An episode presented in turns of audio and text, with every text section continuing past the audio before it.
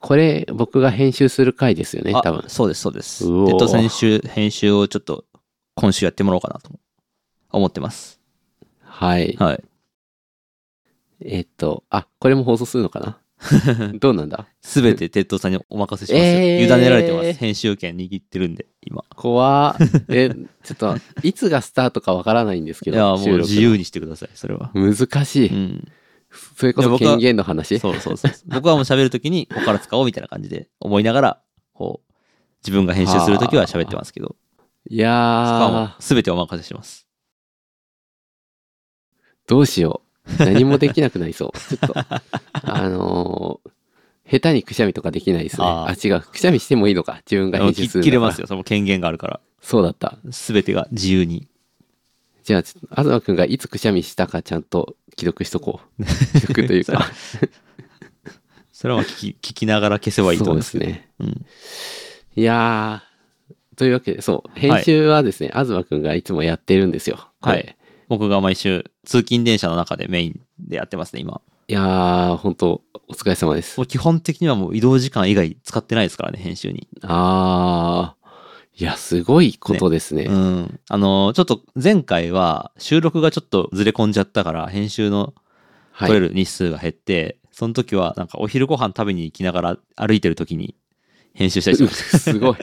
いや、すごいた。。行き帰り使えるなと思って。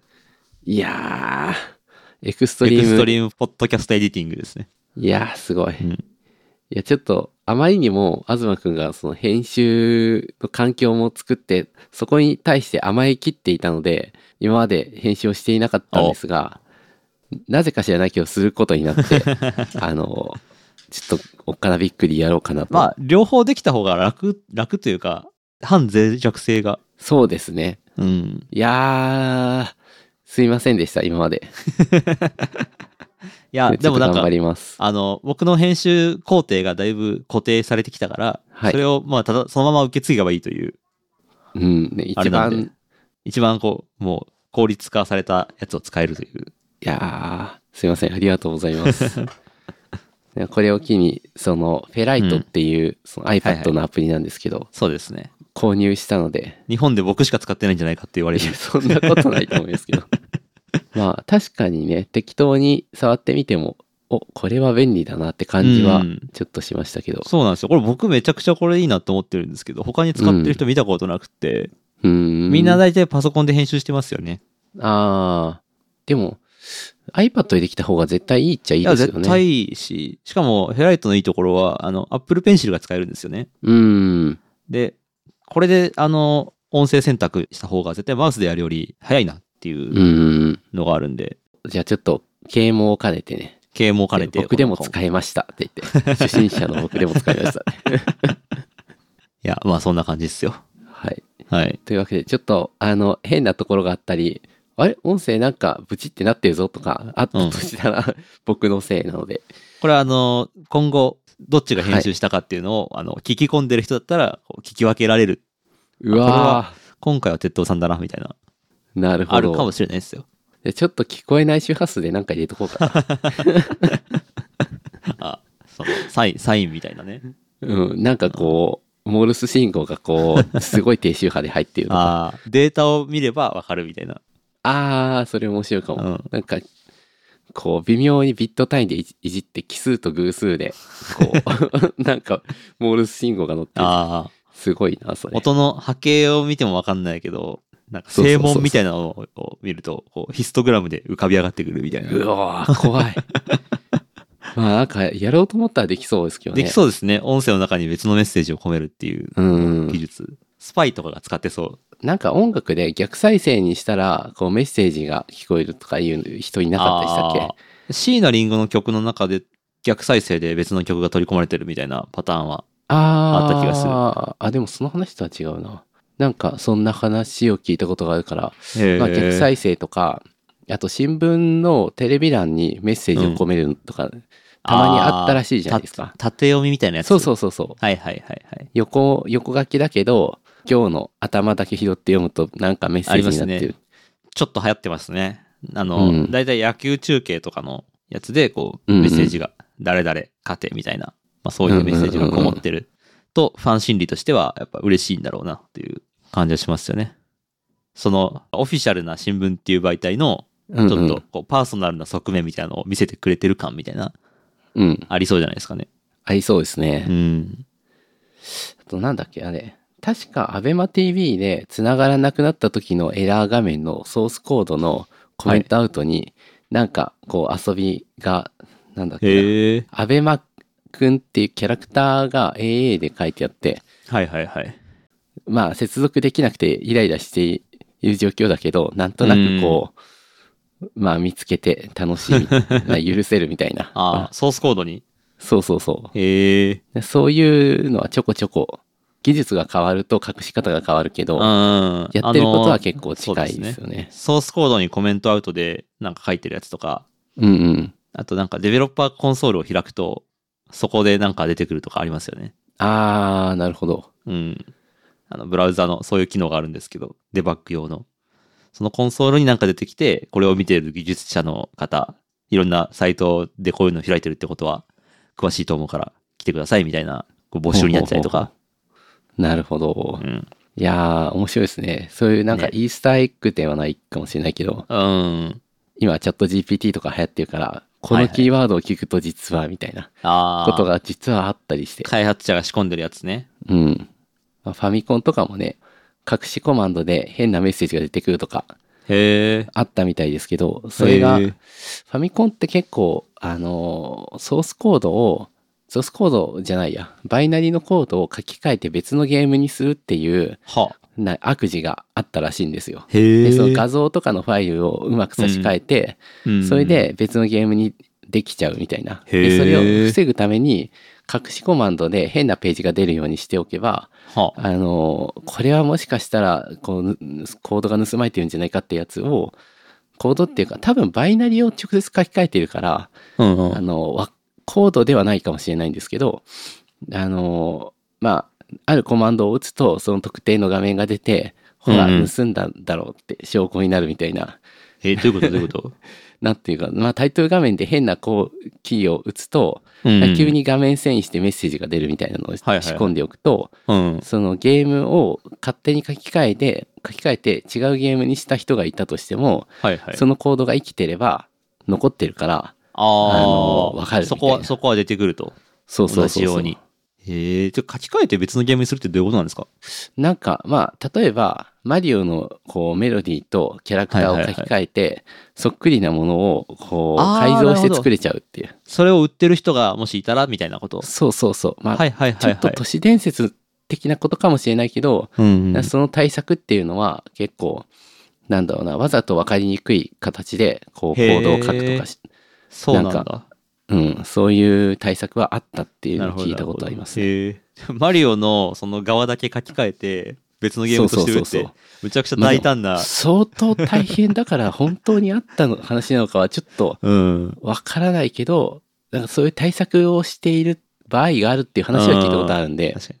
そう、なんかまあ確かに、当時のゲーム業界って相当ワイルドな業界だったろ うから、そういうことを想定しててもおかしくないなっていう気はしますうね。んそうですね。シンプルなゲームだったらできなくもなないかもね。あうの、ん。確かに確かに。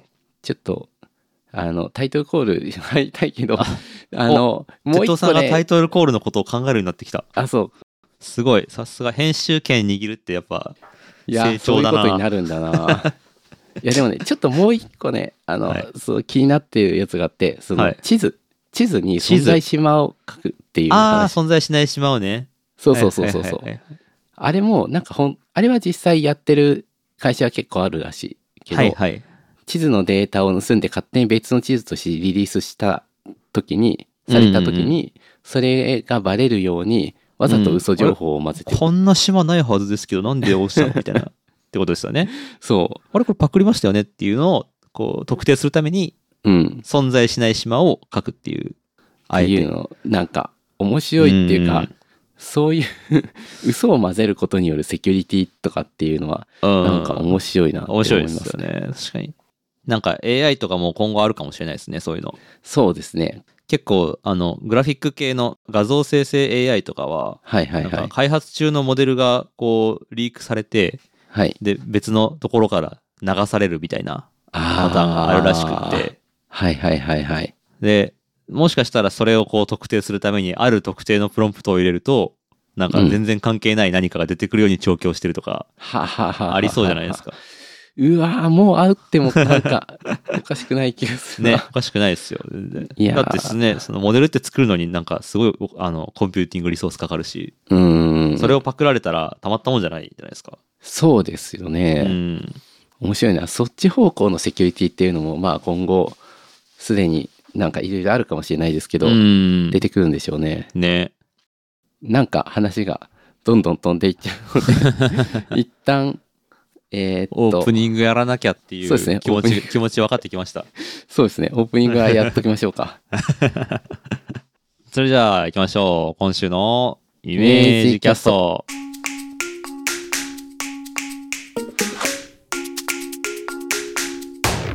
えー2月18日土曜日の朝になりました。おはようございます。東です。鉄塔ですえーイメージキャストは個人で物を作る人の集まり、イメージクラブとして活動している東と鉄塔が自宅からお送りするポッドキャストです。技術、デザイン、制作、表現などに関係のあるような内容なトピックを中心に、毎週2人が気になったもの、発見したことをそれぞれ持ち寄っておしゃべりします。いやー、ちょっと、先週ちょっとなんかね、技術とかのはい制制作のエモい話してたから、そうですねうん、今日はもうね、なんか、あの、ローソンのパリチキがうまいとか、そういう話しかできない。 あと、靴下に穴が開いて困ってるとか、そういう話しかできないです。いやーでも生活する上では重要ですからね重要ですよ。それがひいては制作にそうそうそうそう。僕、今一番困ってること、それですからね。履いていける靴下がどんどんなくなっていってる んですよ。やばいですよ。い買ってくださいや、ほほんと買わないとって感じなんですけど、はいなんかね、あの、もともと1年前ぐらいまでは、はいあのユニクロとかのなんか3足990円みたいなはいはいやつあはるじゃないですか。いはいあれを大量に買って、それをなんかタンスにぶち込んでおくことで、いつでもあの、全く同じやつを使って、あの、柄が関係ないから、こう、セットを探す必要がないみたいな、なるほどそういうことでやってたんですけど、はいはいはいまあ、半年ぐらいするとなんかつま先に穴開いてたりとか、うんあとなんかゴムが緩まってきて、早いですね。ね、なんかかかとのの部分がどんどんずれてきて、うん。土、土踏まずぐらいまで降りてくるみたいな、はあ、はあはあはそういう問題が発生してたんで、あ、はい。ちょっとこれを続けるのはサステイナブルじゃないなと思って、はい、あのちょっと待ってよ。同じのたくさん買うのは関係あるんですっけ、同じのたくさん買ってやってたんですけど、はいあの、品質がそこまで高く高くないという、はあ、はあはあはあはあはいなるほど。 1年前ぐらいから靴下っていうはいはいはいはい。やつあるじゃないですか。はい。よくありますよね。うん、駅のアトレとかに入ってるやつ。はい。あれ、試しに一足買ってみて、はい。履いてたら、もう、めっちゃ履き心地もいいし、ああ。頑丈で、こりゃいいやってなって、はいはいはいはい。もうやっぱこれからは靴下の時代だわと思って、なるほど。一足なんか1000円とか、下手したら1200円とか、300円とかして、いやーユニクロとはだいぶ違う世界です全ね。然違う世界、別世界なんですけど、うんこ。れはもう思い切って、あもう長く履けるんだったら、この方がいいと思って。あ時代、時代は SDGs やと 思って、買ったんですけど、あ。はい。どうです今も。それが、最近になって、はい。謎の不審死を遂げるようになってて。え、どういうこと 消えるってこと、いや、あの、かかとのとの上のところに穴が開いて、ああ、でかかと毛の穴上がか。開いて、そう、どんどん破れていくようになっちゃったんですよ。はあ、はあはあはあ、もう、こっちとしては、もう、信じて買った靴下たち、あの、未来を託された若者たちが、どんどん、非業の死を遂げていって、 まだこんな、こんなとこで死ぬ奴らじゃないだろうと思いながら、はあはあはあはもう悲しみながら毎日一個ずつ靴下捨ててたんですけど、あ。はい。最近になってちょっと犯人が見えてきて、うん。靴がやってんじゃないかと思って、ああ。靴が悪さをしてるなということに気がついたんですよね。はいはいはい。当たる部部分がある感じですかね。う。そうですね。あの、かかとのところ、靴のかかとのところが、はいはい。もう破れて、内側の、ああ、なるほどなるほど。で、そのなんか硬い、なん素か材ができちゃ樹ってる。脂みたいな。な、がもうギザギザになって、内側に出てるっていうことに気がついたんですよ。はあ、はあはあはあ、これがね、あの、もともと靴が、犬の散歩用で履いてる靴なんですけど、はいはいはい。もうちょっと、あの、キャンプ用品店みたいなところで買った、はい。雨とかにも負けない、うん。こう、草むらに分け入っても大丈夫みたいな、ちょっと若干トレッキング用みたいなやつなるほど。 だったんですけど、でもそれがもう1年足らずで、だんだんこうんうんうんう、内側が弱くなってきてて。っていうのももう、犬の散歩で毎日1万歩ぐらい歩いてるから、すげえ。そりゃあダメになるわ。 ダメになるわなって感じなんですけど、それがね、内側をどんどん傷つけるようになってて、なるほど。まあ逆に言うと、靴下が守ってくれてたってことでいいんですああ、かね。自分からね、ああ、ゴンお前だったのかみたいなこと を、俺を靴の内側のトゲトゲから守ってたのはあって。うん。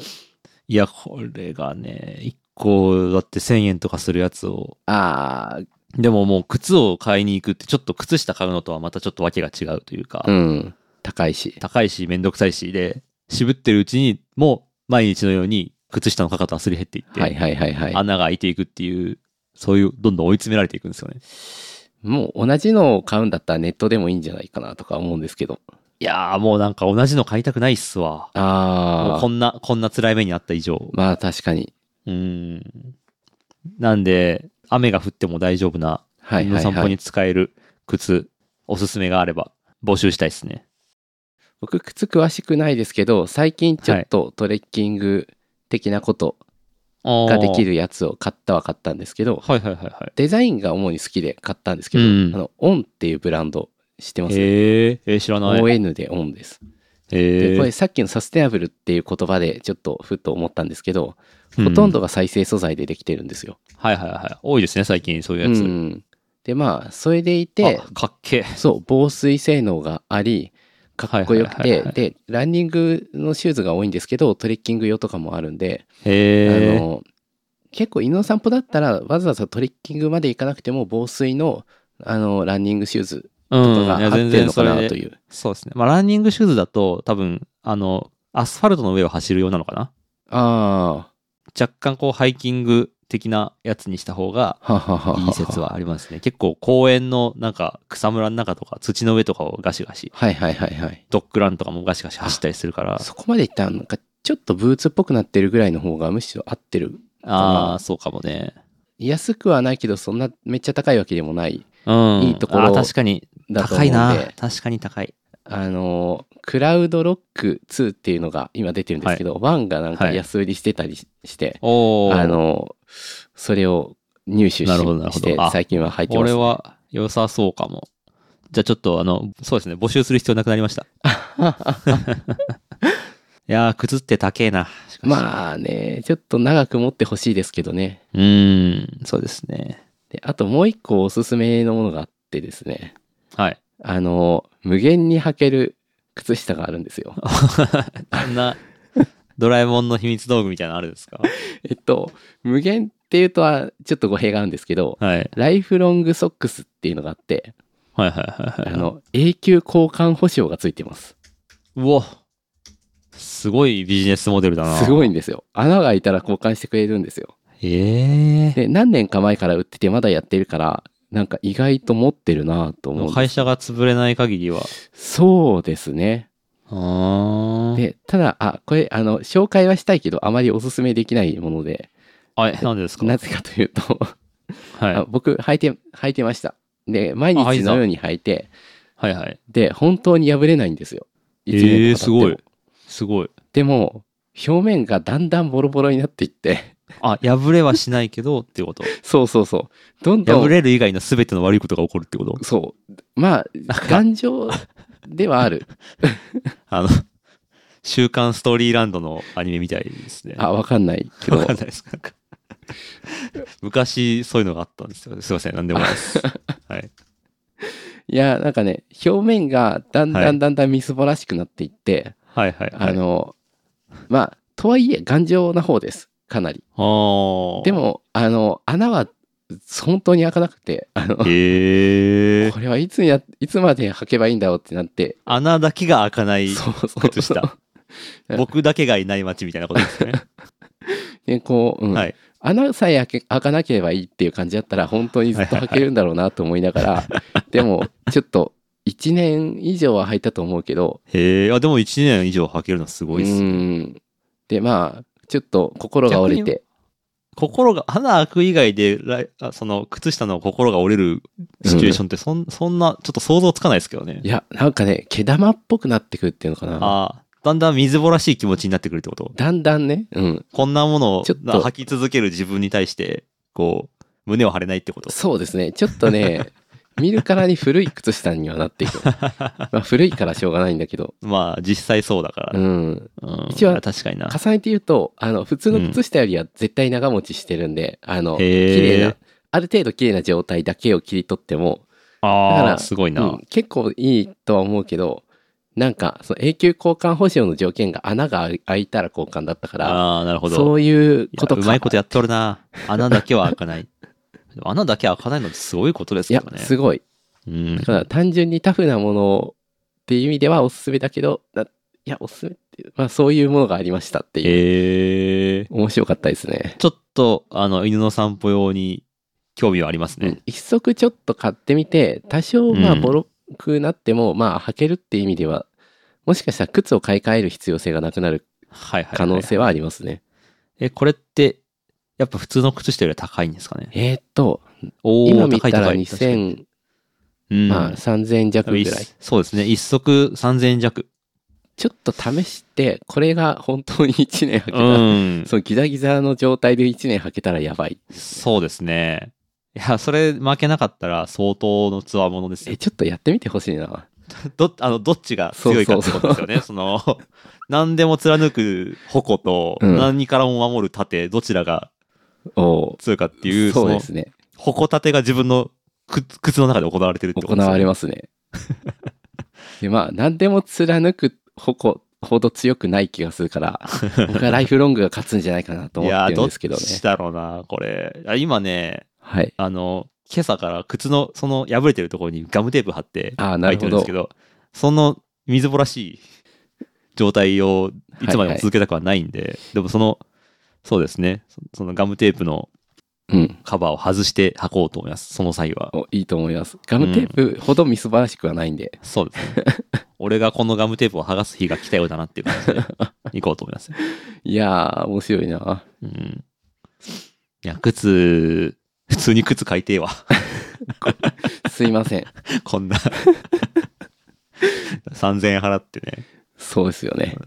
矛盾をいや、靴の中で。なんか靴下のことでこんな、まだあの、何でしたっけえー、チキンローのソン話。ローソンのパリチキ。いや、いいや、新時代来てますよ。え今。今、チキン、チキン界にね、新時代の風が吹いてるんですよ。へえ、ファミチキとかじゃないんですね。あ、そうそうそうそう。ローソンの L チキはあるじゃないですか。あれに加えて最近あーパパリチキっていう表面がパリパリしてるチキンがはいはいはい現。れて、だ揚げてる感じなんだけど、パリパリなんですよね。うーん。むちゃくちゃうまいですね。僕はあれ好きですね。へえ。で、はい。さらに、それに対してセブンの揚げ鶏っていうやつも登場してて、はあはあは揚げ鶏もやっぱそのパリチキ路線であ。はいあはい、はのい。ぶつけぶつけてきてるんですよね。あ今までそのチキン界っていうのは、まあ、衣はなんていうのシャカシャカ系のやつがあ。はあいるじゃはないいですか、はい。ついててで内側の肉汁で勝負してたじゃないですか。ああ、なるほどなるほど。内側にどれだけ水分を蓄えるかうんうんうん。なんならなんかこう水分を追加してると思うんですけど あれあんあんなにジュワってなんか溢れて出てくる怪しこいとないじゃないですかスープ的な何か入ってると思うんですけど、はいはいはい。その水分の追求っていうところはにいはいはいはいはい下がってるのがこう軸を変えて今戦場は外そ側のパリパリ、外側表面です。おー。うん。なるほど。いやでもそうですね L チキの頃までは、L チキはどこに売ってるんだっけ ?L だからローソンかってロわーソかンでるのす、ローにソ、ン。うん。ちょっと分かりにくくなってきますよね。パリチキになってくるとね、そうですね。いやーパリチキが、えーうんローソンで、なんだっけえーっと、揚げ鶏。揚げ鶏が鶏セブセンイブレブンンで。で、ファミマは、そこにまだ入れてないんですよ。あ、まだファミチキ出一遅本れでて行っまてる。す。はい。なるほど。そうはです。そのフィールドで出遅れてるんで、はははちょはっと。ファミマの人がいたら、何してるんだと。いやーこんなところで。うん。そう言いたいですけど。でも、あえて後発を狙っていて、うん。いや、いや今、牙を研いでるところだと思そ、いうますね。そうですね。うん。そんな、こう、最先端を追っかけているのは、あの、2位以降ですから、みたいなことそうそうがそうあるかもしれない。そう。ファミマはね、日本のそのチキン屋さんの2位ですからね。ああ、ん1位は KFC で、はいはいはいはい。チキン売り上げ、確か2位っていうのを、言ってたんへえ、確かすごいな。ちょっと、ちょっと待って、まあ一応調べとこう。えーまあそうなるか、あれだけやれば。うん、全国、そうだね、ファイマのチキン日本で2番目に人気のチキンのお店っていう言い方をして、売り出したりとかしてるから、でも逆にケンタッキーそんなに食べてないので、僕、僕もそんなに食べてないですよね。そろそろ追い追い越しててもおかしくない。いや、量で言ったら多分、ね、勝ってるかも、可能性あるな。そういうファンコンビニ系のチキンがう。ん。いや、でもケンタッキーはまあ特別っていうイイメージはありますけどね。うん。そうですね、うんあれは特別な時に食べるものっていう感じがあるから、うん逆に普段食べようってならないんだけど。そうですよね。うん。まあそういうね、チキン戦争勃発、そうなのか。新たな領域へという知らなかったわ。話をね、ずっとしたかったんですよ。いや、なんかファミチキとかそのチキン系ってちょっと食べるの罪悪感があるんですよね。ああ、まあわからんでもないかも。なんですかねなんでちょっとジャジャンク感そうそ強いうでそう。すよね。結構ジャンク感が強くて揚げ物系ってうん。こう油を直接食ってる快感みたいなのがちょっとあるから、体に悪いことしとるなっていう。 そうそうそうそうであれとコーラを合わせうん。合わせるとかすると結構そそうう,、ですねいうジャンクなものを食べたい気分の時に食べるものっていう風に自分はなっちゃってて、そうですね。時には自分を痛めつけたいっていう。そうそうそう毒食べたいなみたいななんか近いのはあれかなマックシェイクとかもちょっと近い あーポジションですけどねそううん。やっぱ快楽、マックシェイクから受け取る、こう、嬉しさのうち、体に悪いっていうことをやってるっていう嬉しさの割合が、そうそうそうそうそう3割ぐらいは占めてるっていう。あると思う、うん。まあ、自分に関してはねね確かに。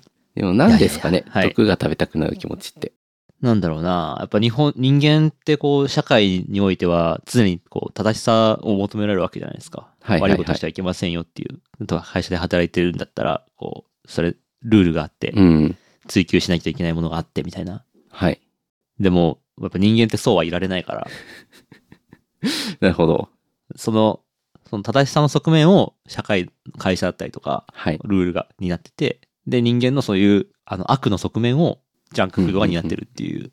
なるほどいやーそういう話がすぐスッと出てくるのやっぱ東君と話して楽しいところです、ね、むちゃくちゃ適当なこと言ってますよね。今完全に思いつきで喋ってるかちょっと積極的に悪玉と仲良くしていこうかなとら。はい。思いますそうしていきましょはいいいのかなこんなう。んでどういう終わり方 じゃあこんなもんにしましょうか。そうですねはい。えイメージキャストは毎月少額の支援をしてくださるイメージキャストサポーターの皆様のおかげで配信を継続できています。月に1回パリチキをおごってあげる気持ちで3ドルからの支援をお待ちしております。詳しくは概要欄をご覧ください。そして、イメージキャストでは皆さんの感想をモチベーションにして配信を継続しています。感想、要望は、ハッシュタグイメージキャストをつけてツイート。質問などお便りは概要欄のメールフォームまたはキャストアットマークイメージドットクラブまでお寄せください。Apple Podcast などでのレビューも励みになります。えー次回は2月25日土曜日の朝にお会いしましょう。それではまた来週。さよなら。さよなら